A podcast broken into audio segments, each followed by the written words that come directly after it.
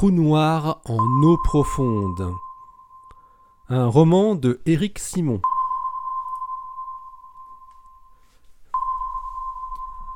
Chapitre 20 Négociation Début mai 2018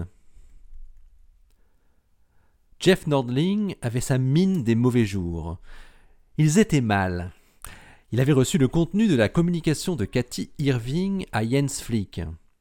Les scientifiques avaient bien joué. Ils les faisaient tout simplement chanter. Leur arme était une publication dans le journal scientifique le plus célèbre, qui n'était pas un journal américain, mais un journal britannique. Ils n'auraient malheureusement aucun pouvoir de pression sur l'éditeur du journal, Springer, une énorme multinationale de l'édition scientifique dont la holding était anglo-néerlandaise. Il ne pouvait pas accepter que la communauté scientifique se mobilise contre les actions de l'agence. Il ne pouvait pas accepter que les services soient ridiculisés de la sorte. Même un démenti en bonne et due forme ne serait malheureusement pas efficace. Le mal serait fait. Tout ça à cause de ce foutu transmetteur qu'ils n'avaient pas retrouvé. Ils étaient pourtant allés très vite en Nouvelle-Zélande, dès le 23 avril 2017, mais le matériel informatique n'y était pas. Il n'avait su que l'endroit final de dépôt du matériel de l'ICL. Ce qu'il n'avait pas su, c'était qu'une partie, dont le serveur d'acquisition de grande capacité de stockage où était branché le dongle, devait être prêtée pour quelques mois à une équipe de physiciens qui développait un détecteur d'ondes radio embarqué sur un ballon stratosphérique et qui était installé à McMurdo. Deux agents avaient arpenté les laboratoires de Christchurch alors que le dongle se trouvait encore sur le continent blanc. Ce n'était que plus de six mois plus tard, en décembre 2017, que Mary Mackenzie avait réceptionné le serveur et son dongle. De quoi tu te plains, Jeff? C'est toi qui mènes le jeu! Regarde comme ils sont aux abois! Ils croient qu'ils nous font chanter, mais au contraire, on les tient! On a réussi notre manip tu veux dire qu'ils ne publieront pas leur truc si on relâche notre petit chinois et qu'on laisse tranquille le canadien? Je crois que c'est clair dans ce qu'elle écrit. Ils veulent juste ça, visiblement, donc on est bon. Ouais, en théorie, mais il y a un truc que tu sais pas. Quoi donc? demanda l'assistant analyste qui secondait Jeff Nordling dans la gestion des suites de Vanilla. Le destinataire du mail, où Irving balance son article. Jens Flick, un chercheur allemand, eh ben, c'est pas n'importe qui. Tu veux dire qu'on suivait pas les mails de la fille, mais ceux de l'allemand? Ouais, les deux en fait. Tu as fait suivre tous les membres de la collaboration EHT Non, l'allemand, euh, lui, il est spécial. Il est suivi depuis plus de 20 ans. Enfin, depuis Snowden, euh, il n'a rien produit d'intéressant, mais on continuait à le suivre. C'est un agent du FSB. Ah ouais Ouais c'est un historique qui fait partie du réseau Dresden. Un transfuge du KGB, quoi. Ouais, donc je me dis que la fille n'a pas fait ça au hasard. D'abord, le long mail où elle racontait qu'ils avaient des preuves, et maintenant, ce mail avec cet article qui parle de nous, elle doit savoir qu'en contactant flic, elle nous parle en direct. Donc, elle saurait que ton allemand est un agent russe qui est écouté par nous je vois que ça, répondit Jeff. Au moins qu'il est bien écouté. Et ça veut aussi dire que les Russes savent tout sur Vanilla maintenant. Et donc on peut penser que les Chinois ne sont pas loin non plus. Ton objectif c'était bien le silence public, non? Ouais, mais ça me plaît pas que l'info passe aussi facilement comme ça au FSB. En plus, euh, si on relâche la pression, ils ne publieront pas leur truc, et donc les Russes et les Chinois sauront qu'on a lâché le morceau. Et alors, euh, mais qu'est-ce que ça peut faire? Ça serait pas la première fois. Question de fierté. Mais en fait, euh, je me demande s'il faudrait pas qu'on lâche le morceau, mais qu'on les laisse quand même publier leur truc, tu vois. Ah ouais, carrément, mais c'est un poil risqué ton idée, mec. Et ça va à l'encontre de ton objectif, je te rappelle. Je sais. L'idée, euh, tant qu'on y est, hein, bah, ça serait de mettre les Russes sur une autre piste. Chinoise, par exemple. Ah, tu veux foutre le bordel entre eux répondit l'assistant. Mais pourquoi pas? Bon, allez, euh, il est temps d'aller récupérer notre transmetteur radiofréquence euh, avant que les Ruskov se fassent passer pour nous. Pour l'idée que je viens d'avoir, bon, faut encore que je réfléchisse un peu. Jeff Nordling appela directement Cathy à son bureau. Il lui demanda à quel moment il pouvait venir la voir après s'être naturellement présenté sous sa véritable identité et fonction. C'était seulement le lendemain de son envoi à Jens. Cathy fut prise de court sur l'instant. Il lui expliqua qu'il avait concocté un deal et il lui avait demandé de pouvoir la rencontrer en compagnie de qui elle souhaitait de son laboratoire. Elle avait balbutié un Oui, bien sûr, avant la fin de la semaine, euh, en fin de journée? Il avait répondu Jeudi, 16 heures, ça irait? Cathy avait accepté, et aussitôt le téléphone raccroché, avait couru dans le bureau de Paul, qui était heureusement là. C'est du délire avait embrayé Cathy. La CIA vient ici jeudi après-midi. Ils viennent de m'appeler pour me demander un rendez-vous. Et ils t'ont dit pourquoi?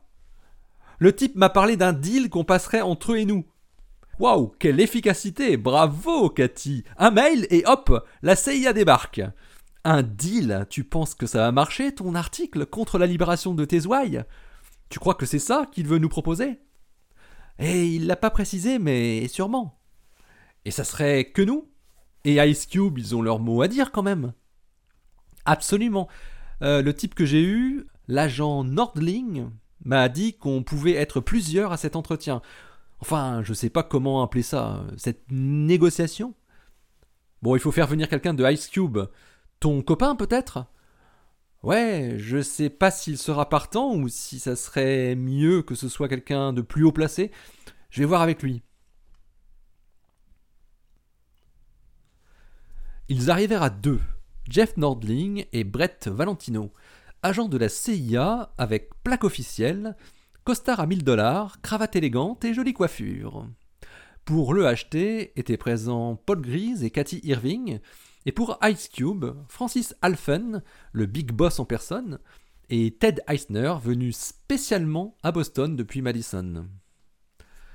Paul avait réservé pour l'occasion la grande salle de réunion du premier étage. Après un rapide coup d'œil à la salle de réunion, et notamment à son système de visioconférence, Nordling demanda à Paul Grise si l'entrevue pouvait se faire dans une autre salle, sans dire pourquoi. Le petit groupe arpenta alors le long couloir et se rabattit sur une petite salle plus intimiste qui n'était pourvue ni d'écran, ni de caméra, ni de micro. Après avoir fait les remerciements d'usage et que chacun se soit présenté, Jeff Nordling prit la parole. Messieurs, dames, nous savons que vous avez obtenu des données sensibles en Antarctique concernant une opération clandestine. Nous savons que vous pensez qu'il s'agit d'une opération montée par nos services, et que vous êtes prêt à rendre publique cette information. Nous souhaitons que cette histoire, qui impliquerait soi-disant nos services, reste confidentielle et ne soit pas révélée au public. Par ailleurs, nous savons que deux de vos collaborateurs sont actuellement poursuivis par la justice américaine. Il se trouve que nous avons des moyens d'action pour invalider ces procédures judiciaires. Nous vous proposons simplement un accord. Votre silence sur ce que vous avez découvert dans vos données radioastronomiques contre la libération immédiate de vos collègues. Jeff Nordling était allé droit au but. Il détestait tourner autour du pot et faire des circonvolutions oratoires.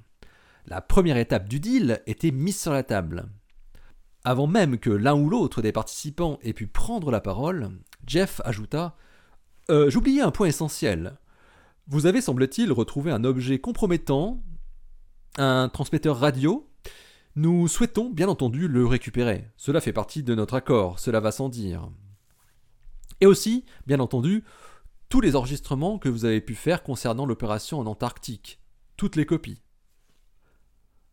Paul se racla la gorge et dit euh, Si je vous suis bien, vous êtes en train de dire que ce ne sont pas les services américains qui sont en cause dans cette opération? Nous vous proposons simplement de ne pas mentionner les services de renseignement américains si vous rendez public cette affaire. Le plus important pour nous est que vous nous fournissiez le transmetteur radio et les copies des données que vous avez enregistrées. Et nous ferons ce qu'il faut pour blanchir messieurs Cheng Li, Kyle Leonard, ainsi que pour éteindre les poursuites néo-zélandaises à l'encontre de madame Cathy Irving et monsieur Ted Eisner, ici présent. Francis Alphen prit la parole. Tout indique que ce sont les Américains qui sont à l'origine de l'espionnage de notre expérience Ice Cube. Vous ne pouvez pas le nier. Ceci est un acte extrêmement grave. Cathy jeta un regard interrogateur vers Ted, comme pour lui dire Mais qu'est-ce qui lui prend? Vous voulez maintenir vos accusations envers les services de renseignement américains? demanda l'agent Valentino. Nous ne pourrons rien faire contre les actions judiciaires en cours si c'est ce que vous voulez vraiment faire, surenchérit Nordling. Non, non, on peut tout à fait ne pas publier l'article que nous avions envisagé, s'élança Cathy. Vous avez raison, nos preuves ne sont pas sûres à 100%, et en tant que scientifiques, nous n'avons pas forcément été très rigoureux. Il est vrai que nous allons peut-être un peu vite dans notre conclusion. Je ne vous le fais pas dire, embraya Jeff Nordling. Mais pourquoi vous êtes ici aujourd'hui alors répondit Francis Alphen, plus remonté que jamais. Si vous n'aviez rien à voir avec tout ça, vous ne vous seriez pas déplacé, vous auriez pu simplement émettre un démenti en nous ridiculisant. Ce que vous voulez, c'est récupérer toutes les preuves que nous avons, c'est tout. Parce que vous savez que ce sont de véritables preuves contre vous. Nordling commençait à être quelque peu irrité par ce double discours qu'il n'avait pas prévu. Les gens de Ice Cube avaient moins à perdre que ceux de l'EHT, et il semblait que les deux collaborations ne s'étaient pas concertées avant cette entrevue. Ted prit alors la parole. Ce que veut dire Francis, c'est qu'il faut que vous arrêtiez de nous prendre pour des truffes. Nous savons pertinemment que vous êtes à l'origine de tout ça, et nous savons pourquoi. Et nous savons aussi que vous avez délibérément entrepris des actions judiciaires contre les deux jeunes chercheurs qui ont découvert ça. Et nous avons compris votre marché, votre deal. Oui, on peut se taire et ne pas divulguer toute l'affaire, mais à nos conditions, pas aux vôtres. Nordling et Valentino écoutaient sans un seul rictus. Cathy enchaîna directement. Vous libérez immédiatement Cheng Li, vous publiez un texte d'excuse pour son emprisonnement illégitime, vous le dédommagez pour le préjudice causé, 50 000 dollars, vous blanchissez totalement Kyle Leonard des accusations qui lui sont portées. Vous dédommagez la collaboration EHT pour le préjudice causé, l'énorme préjudice causé.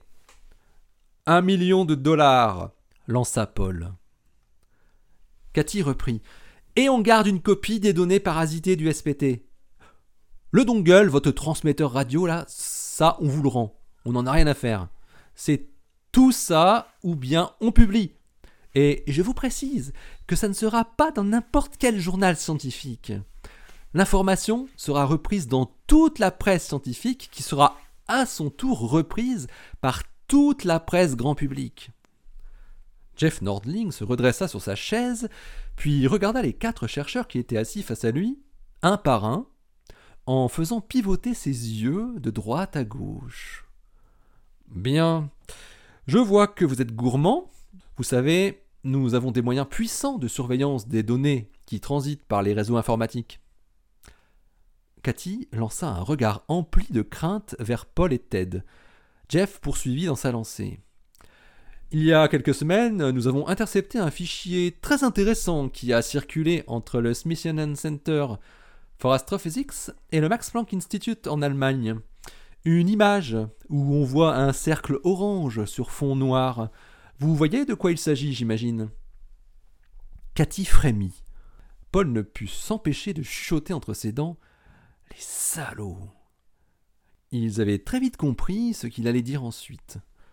Vous n'aimeriez pas que cette belle image, historique, si j'ai bien compris, arrive dans les mains de n'importe qui avant que vous le décidiez, n'est-ce pas? Vous appelez ça un embargo, je crois. On a aussi pas mal de morceaux de code en notre possession. Et je connais une expérience qui s'appelle euh, GMVA qui pourrait être très intéressée. Jeff Nordling avait sorti ses dernières cartes, et elles étaient dévastatrices pour Paul. Il continua son argumentaire.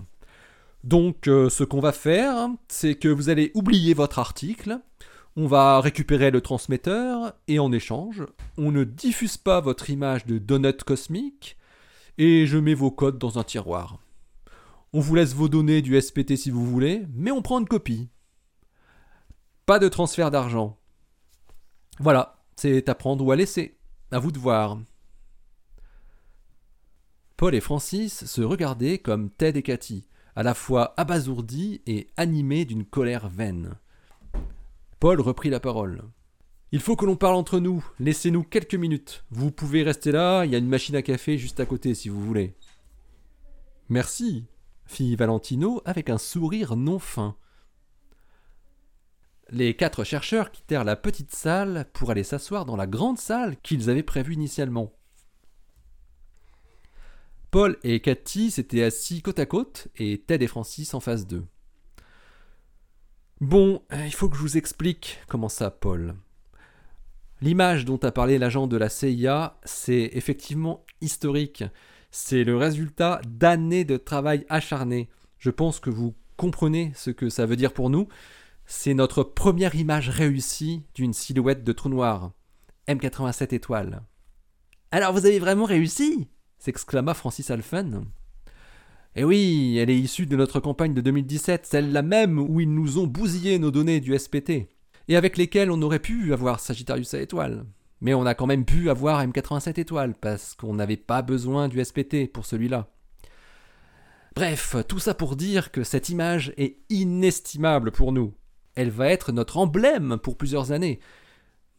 On a prévu de faire plusieurs articles sur cette campagne d'observation, avec des conférences de presse où on présentera cette image, cet aboutissement. On ne peut pas prendre le risque qu'il y ait des fuites avant la date qu'on aura choisie. Concernant la divulgation de nos codes de reconstruction à la collaboration concurrente, je trouve ça d'un mesquin. Ça me ferait mal, mais toujours moins que la fuite dans la presse de notre image de M87 étoile. Je comprends, Paul, fit Francis. Je comprends. On ne peut plus rien négocier. Euh, excusez-moi, mais pour le dédommagement de Cheng, au moins, il faudrait faire quelque chose, répondit Cathy, qui ne paraissait pas aussi abattue que Paul. Oui, mais on n'est plus en position de force, tu le vois bien, répondit Paul. Il a dit qu'on pouvait garder les données. Eh ben, on peut leur proposer de tout prendre. De toute façon, on ne pourra jamais rien en tirer de ces données. Elles sont impossibles à traiter pour en extraire le signal de Sagittarius à étoile. Je suis formel là-dessus. Donc, on peut peut-être leur proposer ces datas exclusives contre le dédommagement de Cheng. Comme si on n'avait jamais rien détecté, comme si le, SPT était HS en avril 2017. Faites comme vous le sentez. Là-dessus, nous, on ne peut rien dire, même si c'est notre signal qui se retrouve dans ces données. De toute façon, ils les ont déjà eus entre les mains. Là, c'est plus une histoire d'effacer des traces. Moi, je pense au pauvre Cheng qui croupit dans sa cellule depuis trois semaines maintenant, alors qu'il n'a rien fait de mal, il a juste fait son boulot et, super bien en plus. Ça vaut bien 50 000 dollars, ça, au minimum. Oui, ok, on tente ça, on verra bien. S'ils refusent, on ne peut rien du tout. Ils nous demanderont certainement de signer un papier qui nous engagera à ne plus jamais rien dire là-dessus. Il ne faudra pas être surpris ajouta Paul. Ne signez rien avant d'avoir tout lu, hein, c'est mon conseil, reprit Ted. On ne sait jamais ce qui se cache dans les petites lignes. Oui, bien sûr, on est d'accord, c'est clair, répondit Francis. Ils retournèrent rapidement dans la petite salle de réunion où les attendaient Nordling et Valentino. Messieurs, dames, c'est Paul qui reprit la parole. Nous avons une dernière proposition à vous faire. Pour le reste, nous sommes globalement d'accord. Nous ne voulons à aucun prix que notre image de M87 étoiles sorte de manière incontrôlée. Nous ne publierons donc pas notre article accusateur et nous renonçons à notre demande de dédommagement pour la collaboration scientifique. En revanche, nous souhaitons qu'il y ait un dédommagement pour le préjudice causé envers Cheng Li à la hauteur de ce que nous avons énoncé tout à l'heure, c'est-à-dire 50 000 dollars. En contrepartie, nous acceptons de vous laisser en exclusivité toutes les données du SPT qui sont en cause, et bien sûr le transmetteur radio. Nous ne voulons plus entendre parler de toute cette histoire. Voilà qui paraît plus sage, dit Nordling. Je crois que nous allons pouvoir sceller notre accord. Je vais briefer notre service juridique qui va vous transmettre avant la fin de la journée le protocole d'accord qui nous lira dorénavant. Il va de soi que, en tant que représentant de vos consortiums scientifiques, vous vous engagez en leur nom. Vous devrez donc faire respecter cet accord à tous vos membres, où qu'ils se trouvent dans le monde. Oui, c'est bien comme ça que nous l'avons compris, je pense, fit Francis en regardant Paul. Oui, bien sûr, tout à fait, répondit Paul. Il y eut un court silence, puis Cathy se redressa. Bon, maintenant qu'on est arrivé à un accord, même si on ne l'a pas encore signé officiellement, hmm, j'aimerais vous poser deux questions. Osa Cathy. Nordling l'a dévisagé. Elle poursuivit. C'était vous à Christchurch quand Léa Goldstein a rapporté les premiers disques durs? Vous pensiez qu'elle avait le dongle avec elle, c'est ça? Vous saviez qu'on vous avait capté et vous pensiez qu'on avait déjà analysé les données et qu'on avait déjà tout compris? Je ne vois pas à quoi vous faites allusion, répondit Nordling. Je préfère ne pas chercher à savoir, pour tout vous dire. Ok, donc c'était vous. Et ma dernière question, euh, c'est vous aussi qui étiez derrière l'attaque de nos équipes au LMT au Mexique il y a un mois? Vous pouvez nous le dire maintenant, vous savez, puisqu'on ne dira rien. Le ton ironique de Cathy déplaisait visiblement aux agents Nordling et Valentino. Vous pouvez nous accuser de tout ce que vous voudrez, Madame Irving, vous serez, je le crains, toujours en dessous de la réalité, répondit Jeff Nordling, qui faisait sourire Valentino.